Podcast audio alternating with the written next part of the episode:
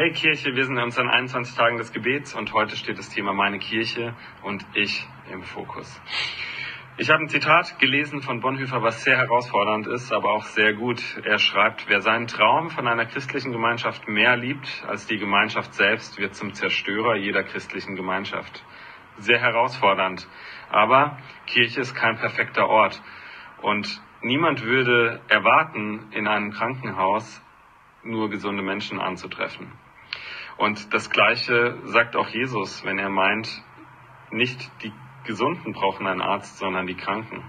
Wenn wir glauben, dass Jesus der Arzt ist und dass alle Leute, die in die Kirche kommen, Jesus brauchen, dann liegt es auf der Hand, dass Kirche kein perfekter Ort sein kann, sondern im übertragenen Sinne ein Krankenhaus.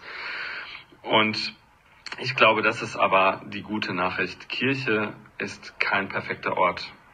Denn nur an einem nicht perfekten Ort sind unperfekte Menschen wie ich und wahrscheinlich auch du willkommen. Nur da können wir wirklich auch äh, sein und aufblühen.